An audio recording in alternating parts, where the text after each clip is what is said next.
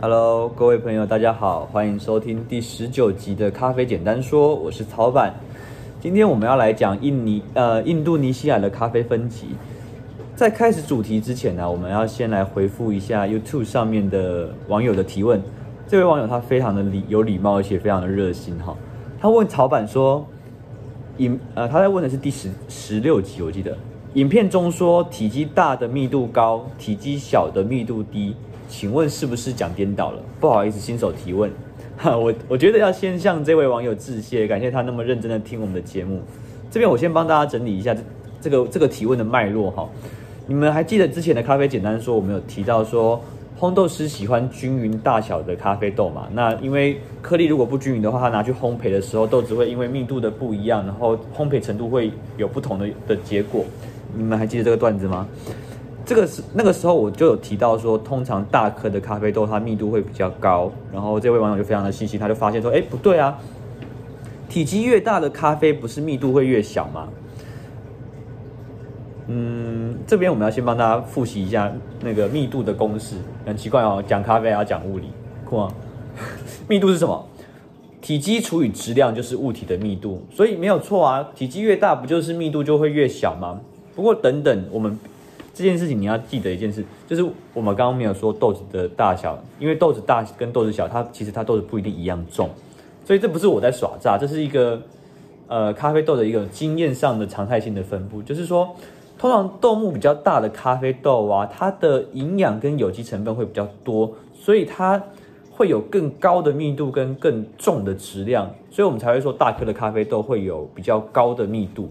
对，那这当然这个说法它不是绝对的，就是说不是大颗它的密度就一定比较大、比较重，然后比较比较呃对，密度比较比较高，不是这样子的。因为我们等下我们下一个下一几个主题要谈的就是分级制度，是海拔的分级制度。那我们就会提到说，其实海拔对密度的影响是更直接的。这个我们先留一个伏笔来谈，之后再讲。好，我们今天要回到我们今天的主题，我们今天要继续讲印尼咖啡。我们昨天讲到了曼特宁的故事嘛，我们说日本人到印尼去打仗，然后战争，因为战争的关系，所以印尼的咖啡有机会流入到日本的本岛。那印尼咖啡开始造成日本人轰动，日本人超爱曼特宁的，然后大家都开始想要弄懂这支豆子是到底是何方神圣。但是因为语言上的隔阂呢，所以原本原本以为在问说他是在问他原他是哪一族，然后他就说他是曼代宁族。那讲着讲着他就变成曼特宁了。那当然啦。印尼这个产地除了曼特宁之外，它还有很多产区是很好喝的，像苏拉维西呀、或者像爪哇，其实这些地方都有很很棒的咖啡。不过我们今天就围绕在这个曼特宁来讲，因为曼特宁它出了一个很非常非常有名的一个咖啡的名字，叫做黄金曼特宁。我相信很多人都听过。对，你知道黄金曼特宁的定义是什么吗？这个黄金它是指价格比较贵，所以叫做黄金曼特宁，还是因为它的颜色比较黄，所以叫黄黄金曼特宁？你觉得是什么样的原因让就是会叫做黄金曼特宁呢？其实黄金曼特宁呢，它不不能算是一种国家的分级制度。黄金曼特宁它其实是日本的豆商，就是特定的日本豆商他们拿来做的一个品牌的分级。那它就是它其实就是一个产品，对。那因为行销很成功，所以变成就是大家后来在喝印尼咖啡的时候，第一个就想要要喝曼特宁，就是我喝印尼豆，我就要想，我就要喝曼特宁的咖啡。然后我一喝曼特宁，我就一定会想到黄金曼特宁这样子。那为什么会变这样子？我们我们要先讲讲看，为什么黄金曼特宁它会这么厉害？你记不记得我们之前在第十八集的时候有讲过一个细节，就是说印尼跟伊索比亚的分级是一样的，但是印尼比起伊索比亚，它的标准是比较宽松的。那我们那时候有讲到一个一个小小的细节，就是说哦，因为这跟当地的加工方式有很大的关系。你知道我们在训练咖啡盲测的时候，我们在训练一个咖啡师，让他去用盲测的方式去认产区的时候，最好猜的永远是曼特宁。为什么？因为曼特宁的加工方式是独步全球，它跟全世界各地所有地方都不一样，而且它的处理方式只有印尼才有。对，这个除了印尼之外的国家，它的处理方式加工加工咖啡。果实的方式，要不是就是日晒，要不就是水洗。但是印尼它很特立独行，印尼它弄了一个叫做湿刨法的加工方法。这个湿刨的湿刨哪两个字？湿是那个下雨淋湿的湿，刨是刨刀的刨，一个包在一个旁边，在一个刀字旁，就是刨冰的刨啦，同一个字。那简单说，湿刨这个东西是什么东西呢？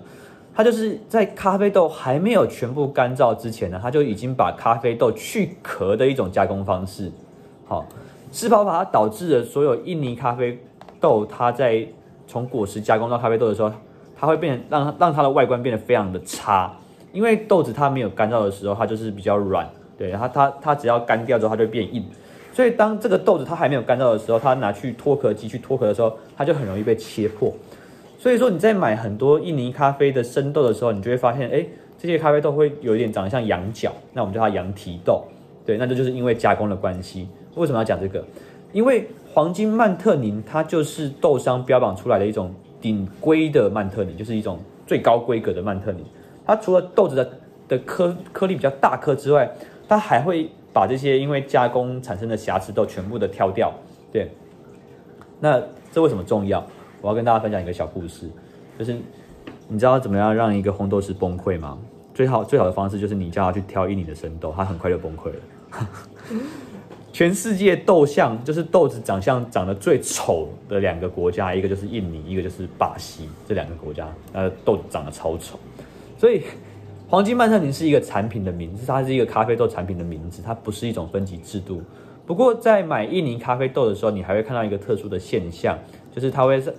它那个豆子的，你买咖啡豆的时候，豆子上面会写说什么三次首选啊，或者是二次首选，这种东西基本上你不会在任何其他的国家产地国看到。这个三次首选或二次首选，它的意思是什么？它的意思是说，这些咖啡豆在经过加工之后，它还会透过工人，透过用肉眼的方式帮你把瑕疵豆挑出来。不过，就像我们之前讲的，二次首选跟三次首选跟风味并没有绝对的关系。但是如果你是烘豆师，你绝对会希望买到首选次数越高的印尼豆。毕竟没有任何的烘豆师会希望在烘豆之前跟跟印尼豆硬碰硬啊。对，OK，那我们今天曼特宁就讲到这边，以后我们还会回来曼特呃回来印尼这个这个产区，因为这边的故事非常非常的多。那最后我们来广告一下，就是。呃，咖啡简单说啊，是我们这档节目是我的一个心愿，也是一个挑战，就是我们每天早上会录这一个语音，让大家用听的方式更认识咖啡。所以早上七点的时候，你可以到明朝的 Live 里面去听首播，然后晚上七点的时候，我们会上架到我们的 YouTube 平台跟 IGTV。如果你喜欢这节节目的话，请不要吝啬分享，帮我们多多宣传跟支持。咖啡简单说，祝大家有个美好的一天，拜拜。